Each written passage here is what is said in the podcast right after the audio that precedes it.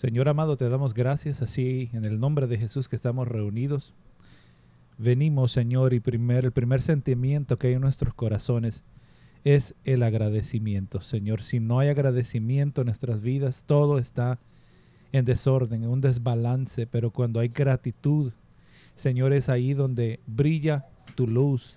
Nos sentimos agradecidos de tan abundantes misericordias que tú nos expresas, que hasta el día de hoy nos has sustentado, Señor.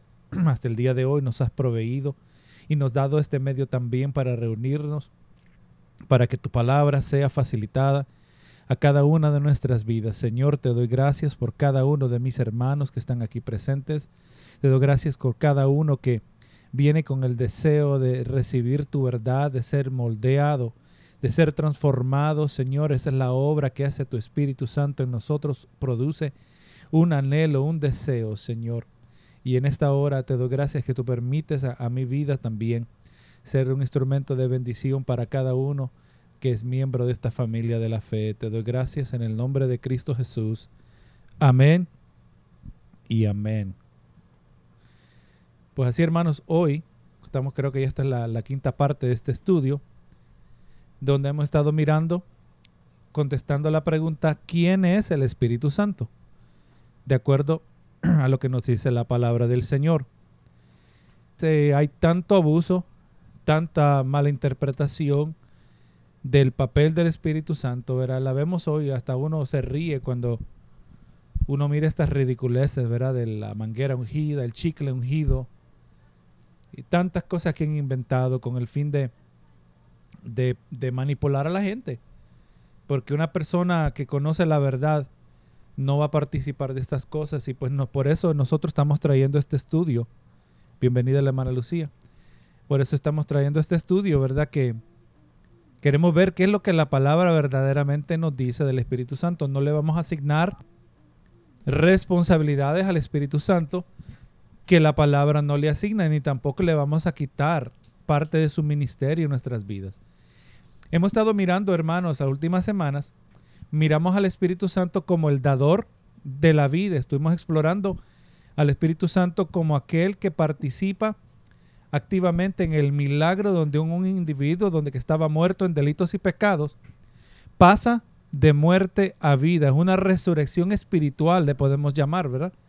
Alguien que estaba ajeno a Dios, ahora de repente hay una parte de su vida que existe exclusivamente para traer gloria al Señor, su espíritu, ¿verdad?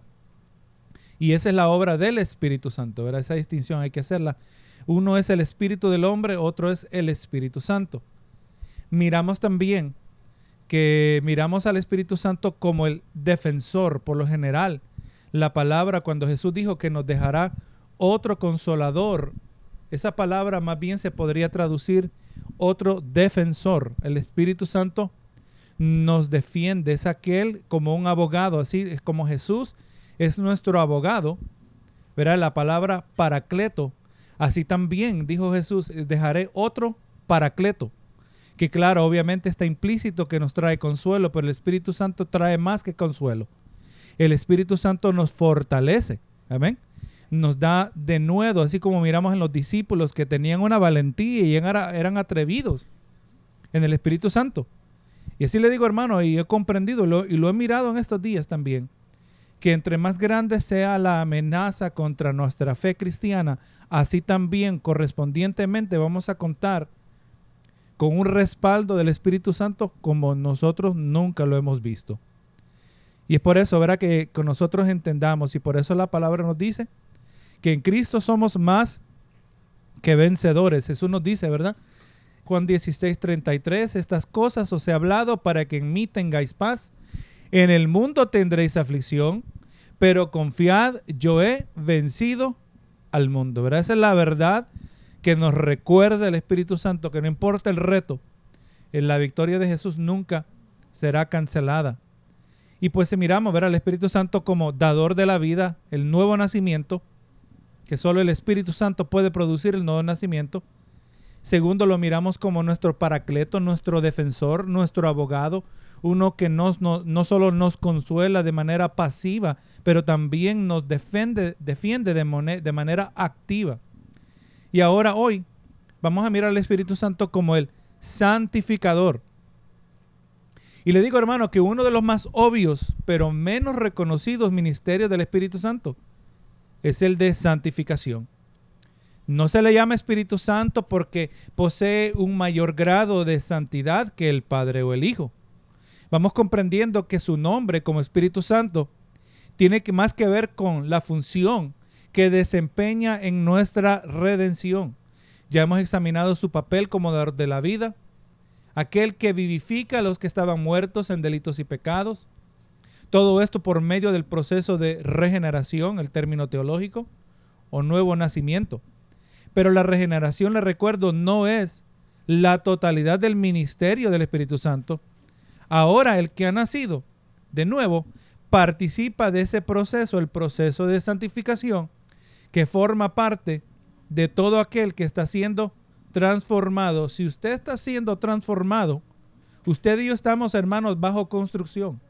Es ese rótulo como que fuéramos una, eh, una zona de construcción y así el rótulo debe eh, referirse a cada uno de nosotros. Todavía estamos siendo transformados. Todavía estamos siendo moldeados en ese proceso que cada vez nos conforma, nos moldea a la imagen de Cristo. Esa es la meta del cristiano. Mire lo que dice Romanos 8:29 dice, porque a los que antes conoció, también los predestinó. ¿Para qué los predestinó? Dice, para que fuesen hechos conforme a la imagen de su Hijo, para que Él sea el primogénito entre muchos hermanos. Nosotros, hermanos, queremos ser partícipes de la gloria venidera. Nosotros, si llegue al punto, también quisiésemos ser partícipes de la resurrección. Queremos ser partícipes de un cuerpo transformado. gloria a Jesús, un cuerpo libre de pecado. Pero para podernos identificar con Jesús en esas áreas, también tenemos que identificarnos con su muerte. Y aunque quizás no sea morir como mártir, que con los días que pasan se está volviendo en una más real probabilidad, pero que nos identifiquemos con Cristo al morir al yo. Si una persona no está dispuesto a morir al yo, mucho menos va a estar dispuesta a morir por Cristo, ¿verdad? Y por eso dice que nos los conoció a los que antes conoció su, su presciencia. A él nos conoció, dice la palabra nos sabe que sabemos nosotros que desde antes de la fundación del mundo, es más, Dios sabe quiénes van a ser salvos. Escuche bien, no dije que Él determina quiénes van a ser salvos, pero Él sabe quiénes van a ser salvos y como Él sabe quiénes van a ser salvos, sus nombres están escritos en el libro de la vida desde antes de la fundación del mundo. Eso es lo que nos dice el libro de Apocalipsis. Amén. No nos sorprende, ¿verdad? Dios sabe todas las cosas. Y a los que antes conoció, los predestinó para que fuesen hechos conformen a, conformes a la imagen de su Hijo. Esa es la meta del cristiano, hermano. Cada palabra que estamos recibiendo, cada exhortación, cada consejo, cada ministerio que nosotros hagamos, cada vez que ministramos, cada vez que somos ministrados, todo esto es parte de este proceso donde el Espíritu Santo obra directamente en nosotros o a veces obra indirectamente a través de otros. Gloria sea al Señor. Vemos una combinación. Pero la meta no es herencia. La meta no es felicidad, aunque no estamos en contra de esas ideas. La meta no es riquezas, aunque Dios también al que quiere, Él hace rico, ¿verdad que sí? Él pone y quita reyes, quita y da riquezas. Pero la meta principal es que seamos hechos conforme a la imagen de Jesús. Gloria a Dios. Y esa es la obra que hace el Espíritu Santo. Y cuando se habla de una nueva vida en el Espíritu, se habla de una vida dirigida por el Espíritu. Cuando hablamos de ser guiado, dirigido por el Espíritu, para muchos cristianos, pues ser dirigido por el Espíritu significa preguntar, ¿cuál es la voluntad de Dios para mi vida? Que quieren saber quizás dónde, con quién se deben casar, qué carrera debo escoger, preguntas acerca de muchas decisiones y no son preguntas incorrectas. Y aunque son importantes en hacerlas, la Biblia claramente establece cuál es el aspecto primordial de la voluntad de Dios. Mire lo que dice Primera de Tesalonicenses 4:3. Pues la voluntad de Dios es vuestra santificación. Por eso vamos mirando cómo el Espíritu Santo desempeña este papel de cumplir la voluntad de Dios en general, de nuestra santificación. Si es el Espíritu, si el Espíritu nos ha de guiar a tomar decisiones como que tienen que ver con nuestra carrera, decisiones que tienen que ver con familia, aún las finanzas o cualquier área de nuestra vida, estas no tienen tanto que ver con los específicos, pero más bien tienen que ver con las decisiones que han de resultar en nuestra santificación. En ocasiones eso significa cambiar de trabajo. En ocasiones eso quiere decir abandonar un cierto estilo de vida. Son asuntos de finanzas, son asuntos de estilo de vida, son asuntos de carrera, de trabajo. Pero todas estas son importantes no en sí solas, sino la combinación de todas ellas debe resultar en nuestra santificación. Yo no voy a ser santificado si yo no me congrego. No soy santificado porque me congrego. Soy santificado porque soy obediente. Soy santificado en el proceso de practicar la obediencia. Y no solo congregarme, pero al congregarme estoy con otros hermanos iguales que yo. Y su fe me inspira. Su testimonio me anima a seguir siguiendo, seguir en los pasos del Señor. No solo eso, escucho la palabra del Señor. Dios habla mi vida dentro de ese contexto, la adoración corporal. Yo aprendo a adorar a Dios. Miro al hermano que está pasando pruebas, pruebas que jamás yo me imaginara pasar, pero yo veo la fidelidad de ese hermano. Eso a mí me va a impactar en ese proceso de santificación. Así que cuando nosotros hacemos preguntas importantes que todo cristiano debe hacer, que tienen que ver con carrera, finanzas, trabajo, cualquier área, esas son importantes por cuanto de alguna manera positivamente o negativamente van a impactar el proceso de santificación. Y como todas las cosas, hermanos, hay muchos creyentes que se quedan enanos espiritualmente. Hay muchos cristianos que por cuanto nunca le permiten al Espíritu Santo desempeñar este papel, nunca pasan de algún lugar. Son aquellos cristianos, y le vamos a llamar cristianos de cortesía, por, por cortesía en este momento. Pero son los cristianos que se enojan y se les salen todas las malas palabras. No es que supuestamente el hombre viejo se murió. No es que supuestamente de la abundancia del corazón habla la boca. Eso me dice a mí que hay una área de esa vida que todavía está tan contaminada que es posible que hasta se pueda cuestionar la salvación de tal hermano. Ahora yo no me voy a atrever a decir que ese hermano no es salvo, pero sí le voy a decir que me preocupa. la razón que no puedo decir que no es salvo es por cuanto yo no conozco su corazón, solo Dios lo conoce. Pero si yo voy a basarlo en los indicadores, Gloria a Jesús, debe ser evidencia Cristo claramente nos dijo, verá que hay cosas que hay que evaluar. Y él lo dijo, por su fruto los conoceréis. Así que hermanos, pues el Espíritu Santo ha de, de, eh, obrar en nuestras vidas, va de contestar estas. Y cuánto más, hermano, cuando hacemos estas peticiones, cuando hacemos estas preguntas. A veces surge una oportunidad y uno dice, Señor, agarro esa oportunidad. Una legítima pregunta. Pero también tenemos que estar considerando de qué manera me va a impactar. Porque le voy a decir, hermano, la solución para agarrar un nuevo trabajo, la contestación automática no viene porque uno va a ganar más dinero. Es posible que en mi inmadurez espiritual el ganar más dinero me va a apartar del Señor. Y aunque me va a ayudar en la economía personal, pero en mi vida espiritual me va a destruir. Yo lo he visto, hermano, y lo he visto tantas veces. Y la gente, ignorante de la palabra, porque le dieron un trabajo nuevo, y Dios permitió, le recuerdo, que nada ocurre si Dios no lo permite.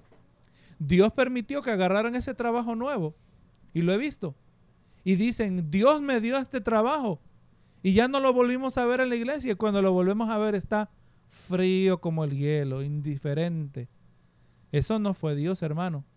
Pero muchas veces Dios permite estas cosas para probarnos. Amén. Así le, así le pasó a Israel.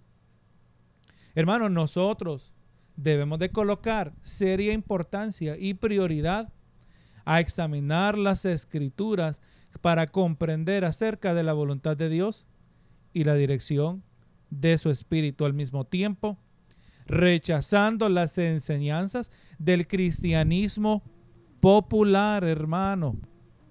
Yo espero que entre más usted y yo nos metemos en esta palabra, más nos damos cuenta que nosotros somos como los dinosaurios. Estamos en el peligro de extinción. Somos diferentes, no porque queremos ser diferentes, sino porque por naturaleza somos diferentes. Cristo nos dijo que si a Él lo rechazaron, nosotros no nos debemos sorprender. Gloria a Jesús cuando nosotros también somos aborrecidos. El cristianismo que es popular es, eh, es popular porque en la mayoría de los casos no se está alineando con las escrituras. Le digo, hermano, que esta palabra, la verdadera palabra, nos hace sentirnos incómodos. Amén.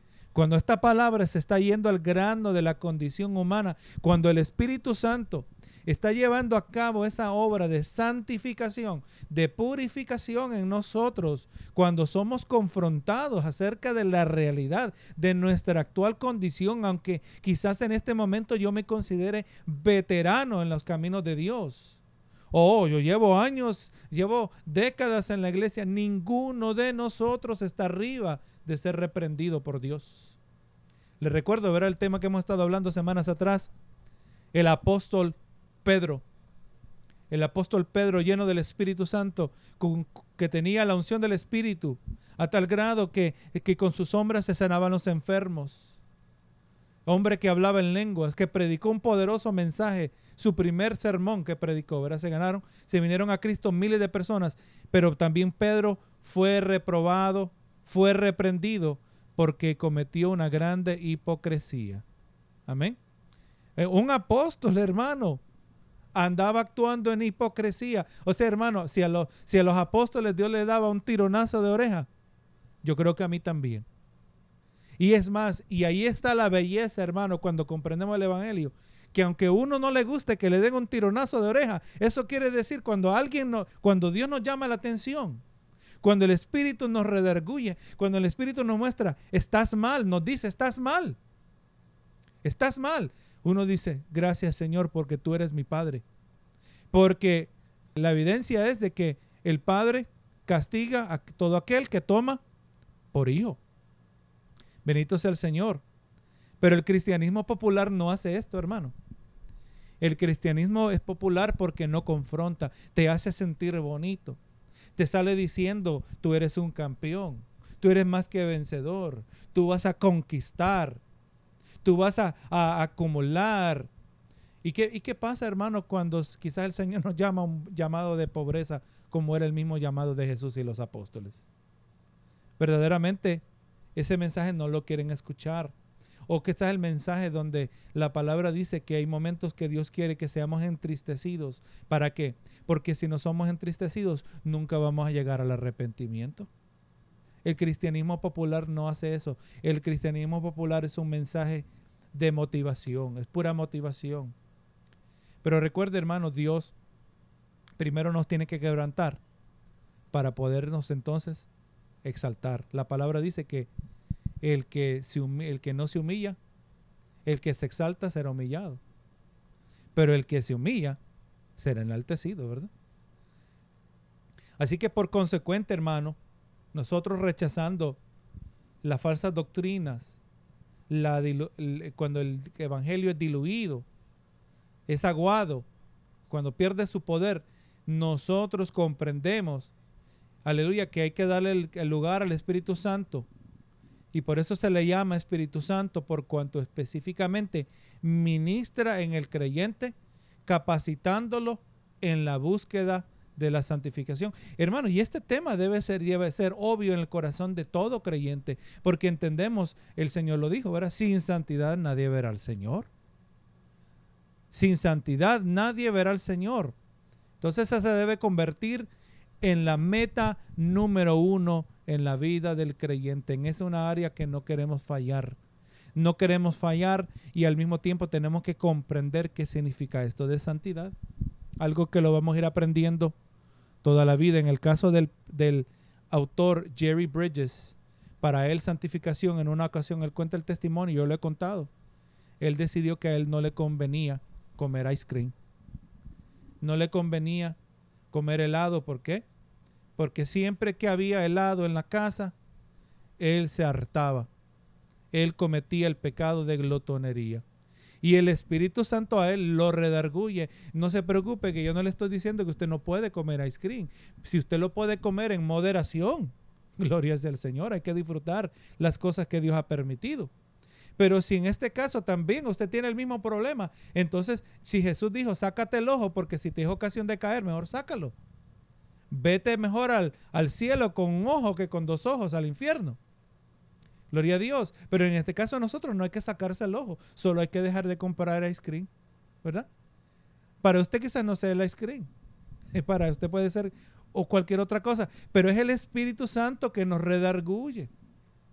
Benito sea el Señor. Y pues esa es el, la capacitación que lleva a cabo en nuestro diario vivir. El Espíritu Santo en la búsqueda que debe haber en la vida de todo creyente a la santificación. Miramos también, hermanos, al Espíritu Santo es necesario llamarle también Espíritu Santo para distinguirlo de entre otros tipos de espíritus. En las escrituras pues se nos hace una clara distinción entre el espíritu del hombre y el espíritu de Dios. Más aún encontramos donde se nos relata de espíritus malignos, ¿verdad? Espíritus demoníacos, en otras palabras, demonios, esos ángeles caídos, cuyo origen no es en Dios, cuya existencia consiste en impedir el progreso del creyente en la santificación. Entonces, cuando hacemos la distinción entre espíritus malignos y el Espíritu Santo, notamos que una principal distinción está en el punto de la santidad mientras que los espíritus malignos son prófanos. En contraste, el Espíritu Santo es absolutamente santo.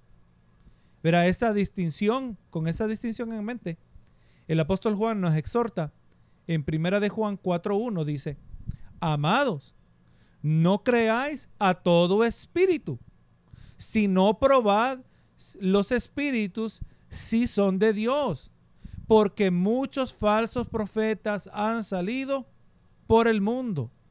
O sea, van a haber falsos profetas que van a pretender que sean de parte de Dios. Los habían en el tiempo de Jeremías. Los habían en el tiempo de Elías.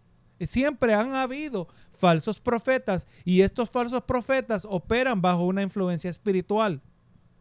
La influencia espiritual de los espíritus malignos, de los demonios. Es más, Pablo le llama a todas doctrinas que nos apartan de la verdad, toda distorsión de la verdad, les llama doctrinas de demonios.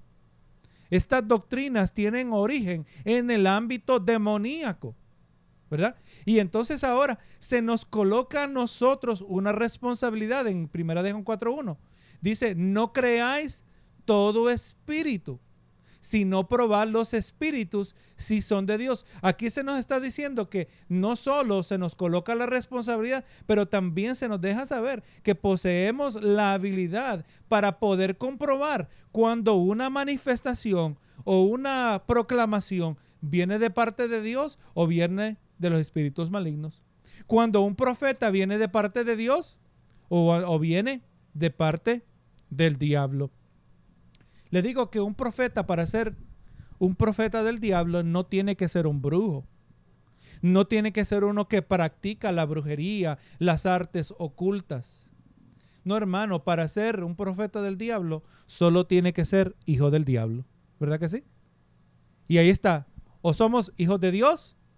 Y si no somos hijos de Dios, automáticamente somos hijos del diablo. Vamos a mirar el, el domingo en la carta que estamos mirando de Juan, donde, gloria a Jesús, o somos cristianos o somos anticristos. O estamos a favor de Cristo o estamos en contra de Cristo, ¿verdad? Dios nos ayude que nunca caigamos, que nos encontremos en esa segunda categoría, pero la responsabilidad se le coloca al creyente. Probad los espíritus si son de Dios. Esto no quiere decir que usted se chupa el dedo y a ver por dónde viene el viento. No. Gloria a Dios. El Señor nos ha dado capacidad. El Señor nos ha dado su palabra. Así que hermano, déjeme tomar un momento aquí para hacer una importante afirmación. La Biblia nos dice que el Espíritu Santo también es el Espíritu de verdad. Estas son las palabras de Jesús registradas en Juan 16, 13. Dice, pero cuando venga el Espíritu de verdad, Él os guiará a toda verdad. Eso es importante, ¿verdad?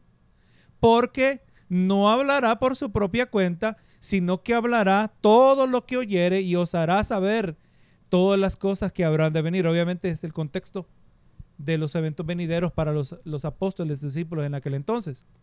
Pero lo que nos vamos a enfocar es esa primera parte del verso. El Espíritu Santo también se le llama el Espíritu de verdad. Si su santidad o su nombre de Espíritu Santo se refiere a su ministerio en cultivar en nosotros santidad, cuando se le llama Espíritu de verdad, nos da a entender que también su ministerio es uno de conducirnos a la verdad.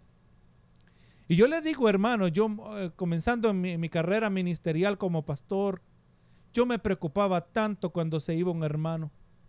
Y no es que no me preocupo, no es que no me duele, pero yo entiendo que Dios es soberano. Y yo digo, Señor, si aquí se está trayendo la verdad, todo aquel que ama la verdad, todo aquel que tiene el Espíritu Santo, todo aquel que tiene el Espíritu de, de, la verdad, naturalmente se va a sentir atraído hacia la verdad. ¿Verdad? Gloria a Jesús. Entonces cuando uno se va, es porque no aprecia la verdad que se está trayendo. Y esa persona está en las manos del Señor. Esa persona, Gloria a Jesús, tendrá que rendir a cuentas. Y así también nosotros, hermanos. Nosotros queremos, qué lindo cuando hemos madurado a tal grado que nos alegramos de platicar con el hermano. Y qué lindo cuando empezamos a hablar de las cosas de Dios. Qué lindo cuando en una conversación casual se convierte en una conversación que edifica. Una conversación que, que ministra, una conversación donde nos regocijamos de decir, qué bueno que yo conozco a esta hermana. Qué bueno que yo conozco a este hermano. Este hermano me es de bendición a mi vida conocerlo, porque el Espíritu de verdad es el que obra en cada uno de nosotros. Y pues el Espíritu Santo es el Espíritu de verdad. Y puesto que el Espíritu Santo es Espíritu de verdad, todas sus acciones y directrices, toda su dirección, toda su guía van a estar arraigadas en la realidad del carácter de Dios. O sea, todo lo que el Espíritu de verdad va a hacer, va a estar conectado directamente en la verdad de quién es Dios, ¿verdad? Por lo tanto, el Espíritu Santo nunca nos va a indicar a hacer algo contrario a la naturaleza y carácter de Dios. Nunca nos va a incitar a hacer algo indebido, mucho menos algo que no sea santo. O sea, el Espíritu Santo dice que digas esta mentira ya sabemos que hay, hay, un problema, ¿verdad? Ya sabemos que esa es una mentira. Ya sabemos que esa es una falsedad. Hermano, aquí cerca de, la, de, de, de donde yo vivo, hay una, una iglesia donde está una pastora y esta pastora tiene tan controlada la congregación, los tiene tan lavado el cerebro, que esta mujer les dice a quién, con quién se van a casar y les dice en ocasiones a alguna, una o dos personas, se les ha dicho que se tenían que divorciar. Amén. El problema es que les decía, número uno, ah, yo no tengo que decirle a nadie con quién se va a casar. Gloria a Jesús. Hay gente que viene así, dice, Dios me reveló tal y tal cosa. Pero no, hermano, usted no se deje llevar por esas cosas. Porque suena tan espiritual, pero eso no opera. Gloria a Jesús. Dios es un Dios de orden. El Espíritu Santo es un Dios de orden. Es parte, gloria a Jesús, de ese orden de Dios.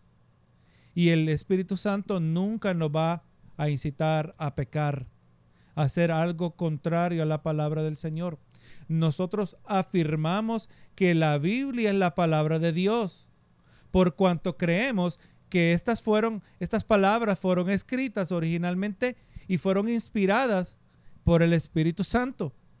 Al mismo tiempo, la Biblia nos afirma que el Espíritu Santo no solo inspiró las escrituras, pero que también obra activamente en la vida del creyente para iluminarlas y aplicarlas en el diario vivir.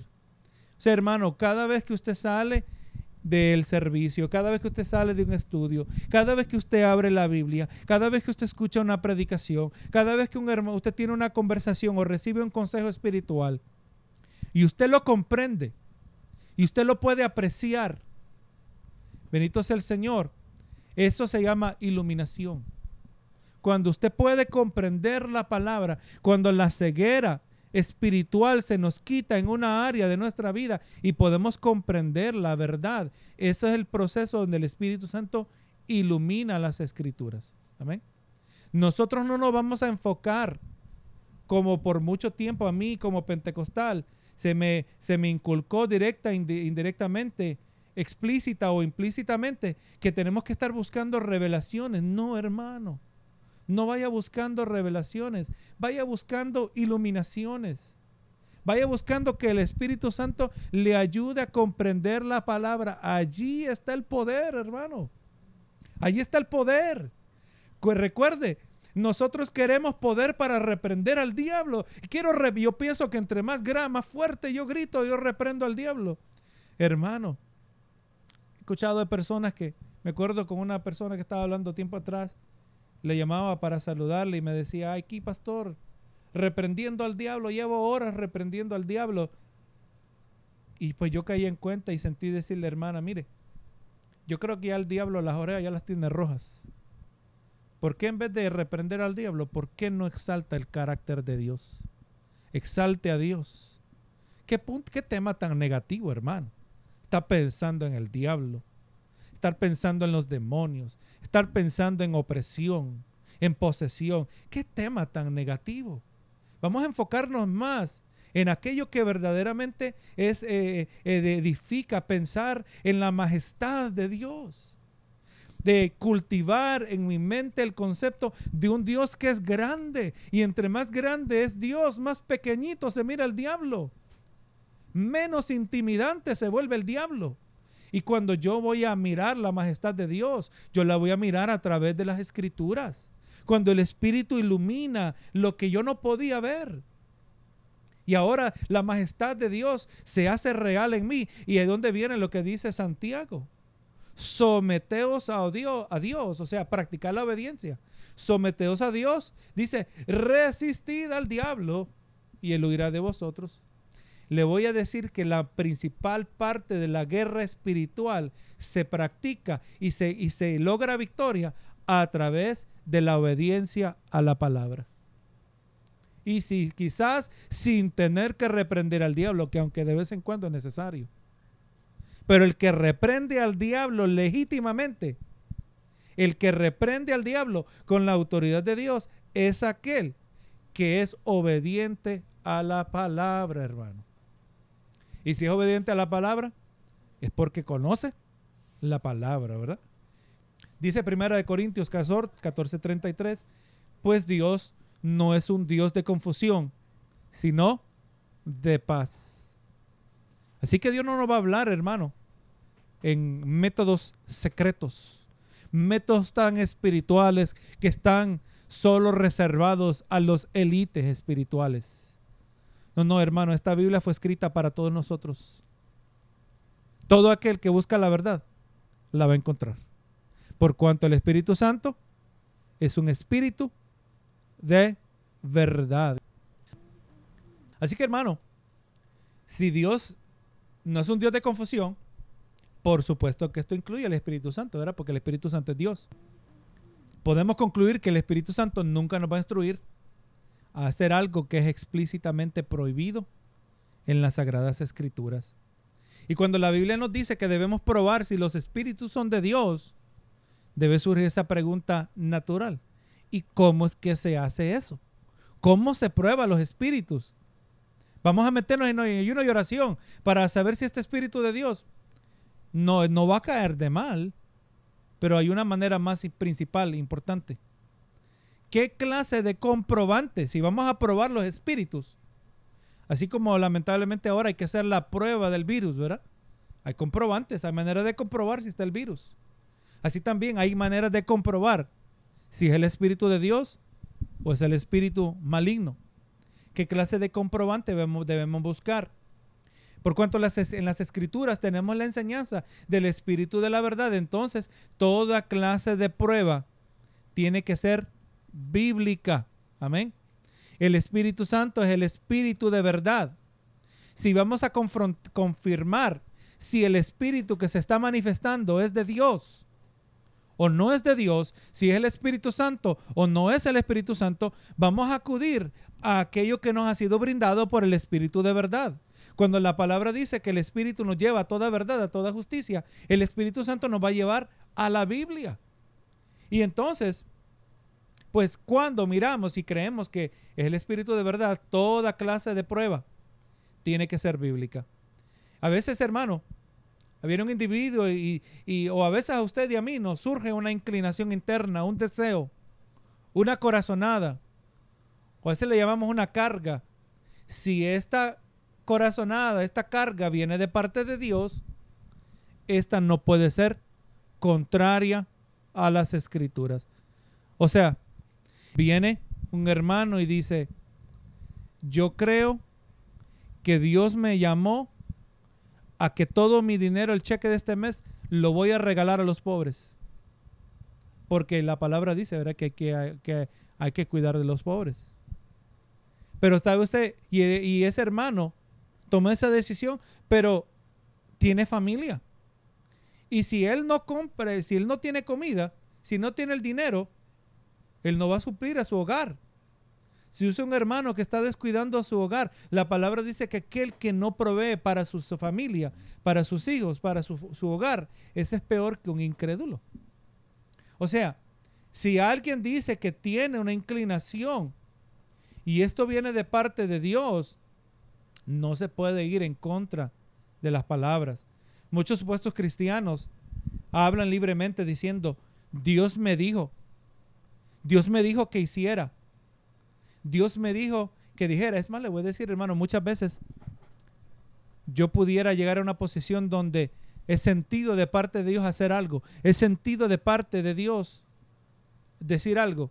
Y yo nunca digo, Dios me dijo, no porque no me lo dijo el Señor, sino porque yo tengo mucho cuidado. Yo le digo, a la, yo digo, mire, yo siento una carga, yo siento una inquietud. Amén. Si me equivoqué, pues fui yo, Dios no se equivocó. Pero del momento que yo digo, Dios me dijo, yo veo, yo más me vale estar seguro que yo sé que Dios me dijo. ¿Y cuánta gente actúa así, hermano? Y hacen disparates. Gloria sea al Señor usando esta expresión para justificar toda clase de acciones, diciendo que Dios puso aquello en sus corazones o que Dios lo guió a hacer diversas cosas. Pero a personas como estas, pues se le debe hacer ciertas preguntas. ¿Cómo sabes que Dios puso esto en tu corazón?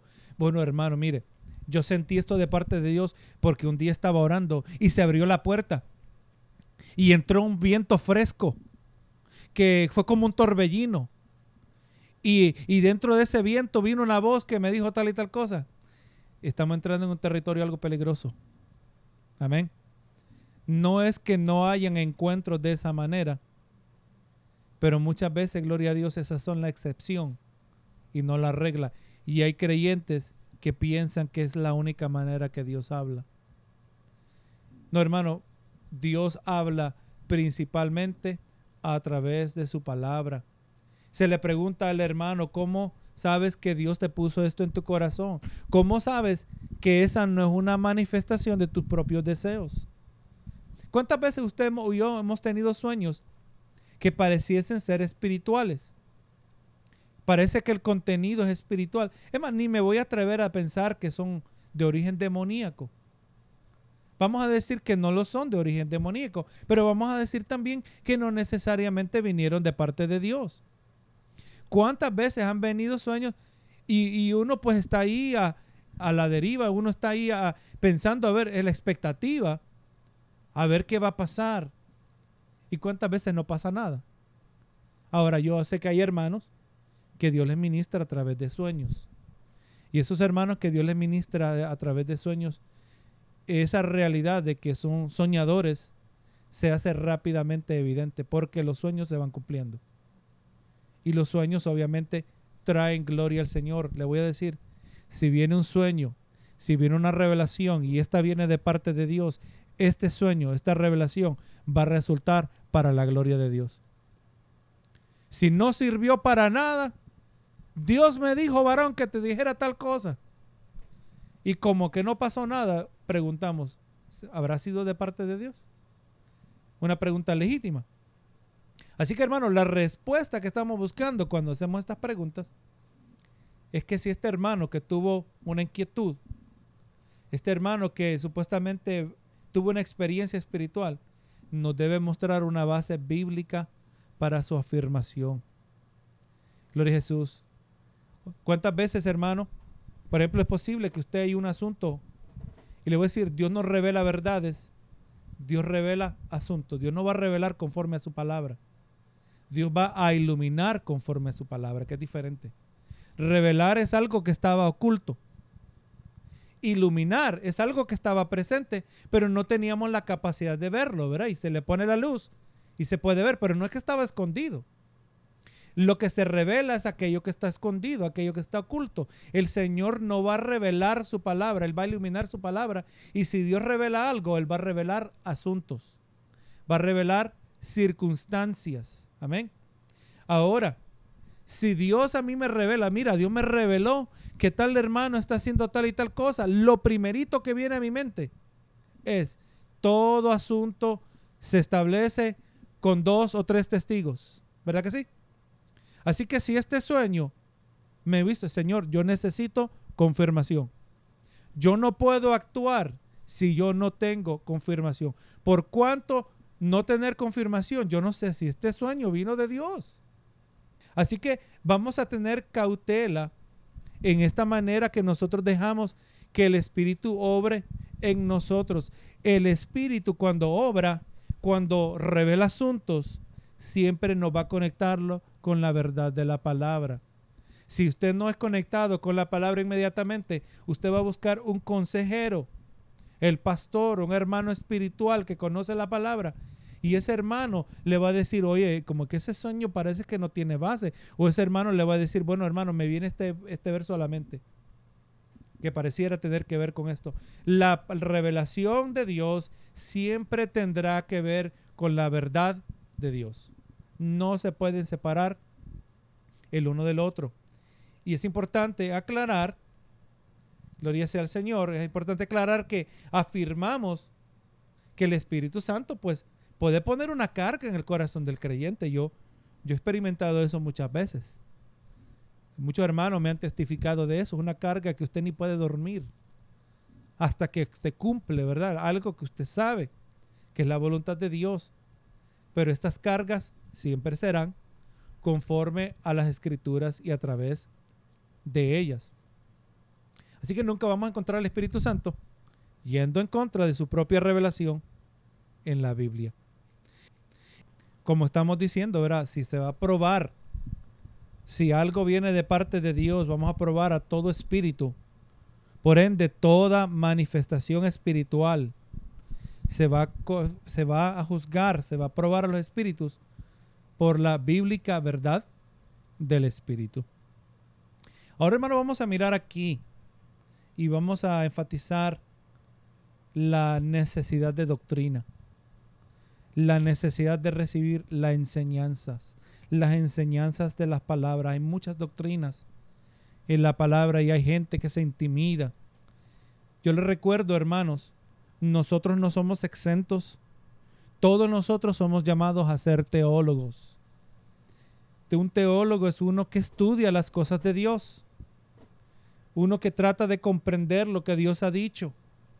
Entender las doctrinas. Del momento que usted dice que es cristiano, del momento que usted le citó a alguien un verso bíblico, Usted está interpretando ese verso y por fuerza ahora se ha convertido en un teólogo. Entonces el asunto, como lo he dicho en otras ocasiones, el asunto, la cuestión es, si es que somos teólogos y ahora es que todo creyente es teólogo, la cuestión consiste en que seamos buenos teólogos y para ser buenos teólogos tenemos que conocer doctrina. Déjeme decirle que existe una directa relación entre santificación y el crecimiento de nuestra comprensión de las cosas de Dios. Si usted va a crecer en santidad, usted va a crecer en conocimiento. O mejor dicho, si usted crece en santidad, es porque ha crecido en conocimiento. Para que haya crecimiento espiritual, tiene que haber una, un aumento, un incremento en nuestra comprensión de las cosas de Dios. Yo, yo puedo mirar mi propia vida y puedo mirar cuando he comprendido más y más y sigo aprendiendo. Voy comprendiendo el carácter de Dios. Qué fortaleza nos brinda a nosotros saber cómo Dios opera, saber cómo Dios piensa, saber de las cosas que Dios es capaz y las cosas que Él nunca va a hacer. Eso es tremendo, hermano, para la vida espiritual, para ese proceso de santificación. Y al, haber establecido esto, que, que existe una relación entre santificación y crecimiento en comprensión de las cosas de Dios, es lamentable que en el cristianismo de hoy existe una indiferencia y en casos hasta hostilidad contra el estudio de doctrina o teología. Hay círculos donde hay cristianos que dicen, mire pastor, no vamos a hablar de doctrina porque la doctrina divide. Oh hermano, ¿sabe qué divide también? La verdad. La verdad divina y obviamente divide y esa nosotros no la abandonamos. Póngase a pensar cómo la verdad lo ha dividido usted de entre sus miembros de la familia. Cómo la verdad nos divide a nosotros de los compañeros del trabajo, del vecino. Yo veo a mis vecinos, hermanos, el vecino enfrente y el vecino al lado. El vecino al lado va bien amigable con el vecino de enfrente, no tan amigable conmigo, no es que es enemigo, pero es que lo que pasa es que el vecino de enfrente y el de lado se toman una cervecita. Y como yo no me tomo una cervecita con ellos, yo no puedo hacer amigo con ellos como ellos lo son. Y es bonito tener amigos, pero si tener amigos significa participar del pecado, yo no voy a ser partícipe de eso. La verdad divide. La santidad divide también, ¿verdad que sí? La doctrina divide. El hecho que dividen no quiere decir que son malas. Y en las iglesias, en muchas iglesias, existen dos clases de personas. Aquellos que han comprendido que el estudio de teología es importante y los que no creen que es importante. El estudio de teología es simplemente, lo deje ponerlo así, el estudio de teología es el estudio del carácter de Dios. Estudiar con teología es estudiar cómo es Dios. Yo creo que ahí deberíamos estar convencidos todos, ¿verdad? Yo quiero saber cómo es Dios. quiero saber cómo habla Dios. Yo quiero saber cómo piensa Dios. Yo quiero saber cómo actúa Dios. Gloria al Señor. Así que vamos mirando que el estudio del carácter de Dios nos muestra en el proceso que la virtud suprema es el amor, ¿verdad? Nos dice, ¿verdad? Que el, que la mayor de todas es el amor. Permanece la fe, la esperanza y el amor, pero el mayor de estos tres es el amor. Es más, Jesús lo redujo toda la ley y los profetas. Cuando le preguntaron acerca del mayor mandamiento, ¿verdad? Y le dijo, amarás al Señor tu Dios con toda tu mente, con todo tu corazón, con todas tus fuerzas, y amarás a tu prójimo como a ti mismo. O sea, el conocer el carácter de Dios es conocer cómo Dios ama. Pero el carácter de Dios no solo es una faceta. ¿Se acuerda que el domingo estábamos hablando que el amor de Dios que odia, el amor de Dios también odia, hermano. Cuando Dios odia lo que nosotros amamos, eso se llama pecado. Gloria a Jesús, para comprender su amor también tenemos que comprender lo que Él odia, lo que Él aborrece, lo que le es abominable, ¿verdad? Y esto no solo podemos aprender estudiando Juan 3:16, diciendo, Gloria a Jesús, de tal manera ama Dios al mundo, o diciendo Dios es amor. Tenemos que meternos en, más profundo. ¿Y qué ocurre, hermano? Cuando la instrucción teológica es sólida, esta ha de efectivamente instruir en la importancia central del amor, inclinándonos a amar al Dios de las Escrituras y también a los demás. Hermanos, así pues, algunos se, tratan de, salir de, de, tener alguna discusión teológica porque pues el hablar teología es controversial y se esconden detrás de una mentalidad donde dicen que prefieren evitar controversia o doctrina. Lo que necesitamos hacer es más mostrarnos amor unos a otros.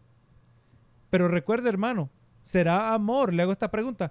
¿Será, ¿Será amar el permitir errores teológicos que permanezcan sin ser cuestionados? ¿Podemos decir que fue amoroso Pablo cuando discutía diariamente en el mercado acerca de las cosas de Dios? En Hechos 17, 17 dice, así que discutía en la sinagoga con los judíos y piadosos y en la plaza cada día con los que concurrían ¿Será que Jesús fue poco amoroso cuando confrontó la enseñanza falsa de los fariseos? ¿Fueron poco amorosos los profetas del antiguo Israel cuando reprendieron y amonestaron a los falsos profetas? ¿Será que él eh, fue de poco amor el profeta Elías cuando disputó con los profetas de Baal? Es ridículo, hermano, pensar que el tener una discusión o hasta a veces confrontar temas significa que no hay amor. E imagínese, hermano, el pueblo de Israel en el tiempo de Elías, cuando Elías llevó este milagro a cabo, ¿verdad? El, milagro donde caía fuego del cielo. Y él le dijo al pueblo, escogeos hoy a quien has de servir. Y le dijo, profetas de Baal, hagan su sacrificio. Si su Dios le manda fuego, ese es el Dios que debe servir Israel. Pero si el Dios de Israel manda fuego, es a ese que vamos a servir. Y usted conoce la historia. No pasó nada con los de Baal. Y en contrario a todo lo imposibilidad que aún mismo Elías puso, que llenó de agua, eh, todo estaba saturado de agua. No era el ambiente correcto para prender un fuego. Y él clamó y fuego vino del cielo. Ahora se vería bien ridículo pensar que el pueblo miró lo que ocurrió y decir, bueno, Elías sabemos que tiene, que tiene la verdad, pero como tú confrontas, pues tú tienes poco amor es ridículo pensar eso, ¿verdad? La realidad es que luchar por la verdad de Dios es un acto de amor y no una señal de falta de amor. Si amamos a Dios, si amamos a Cristo, si amamos la iglesia, debemos amar la verdad que define la esencia misma del cristianismo. Vamos a orar. Señor amado, en este momento te damos gracias por este tiempo y espero, Señor, y así como yo percibo, yo, aleluya, siento en mi corazón que todos los que hemos, nos hemos reunido tenemos el mismo aprecio a tu verdad. Queremos conocerte, queremos acercarnos a ti, queremos hacer tu voluntad, queremos cumplir con tus propósitos. Ayúdanos, Señor, a cada uno de nosotros y que podamos lograr tu voluntad, que tu Espíritu Santo nos guíe a toda santidad. Ayúdanos, Señor, a retener a aplicar esta verdad, que entendamos el poder que tú brindas al creyente cuando guarda tu palabra, entender que tú eres un Dios de orden y que tú no vas a hablar y actuar en nuestras vidas contrario a tu palabra y es importante que para reconocer los espíritus que no vienen de Dios tenemos que conocer tu verdad. Gracias te doy por cada hermano que se ha llegado a este lugar, de diferentes lugares, Señor, pero Padre, Padre Santo, que tu bendición haya sido a cada uno de nosotros culminamos este servicio, que todo haya sido para tu gloria, para tu honra. En el nombre de Cristo Jesús. Amén y amén.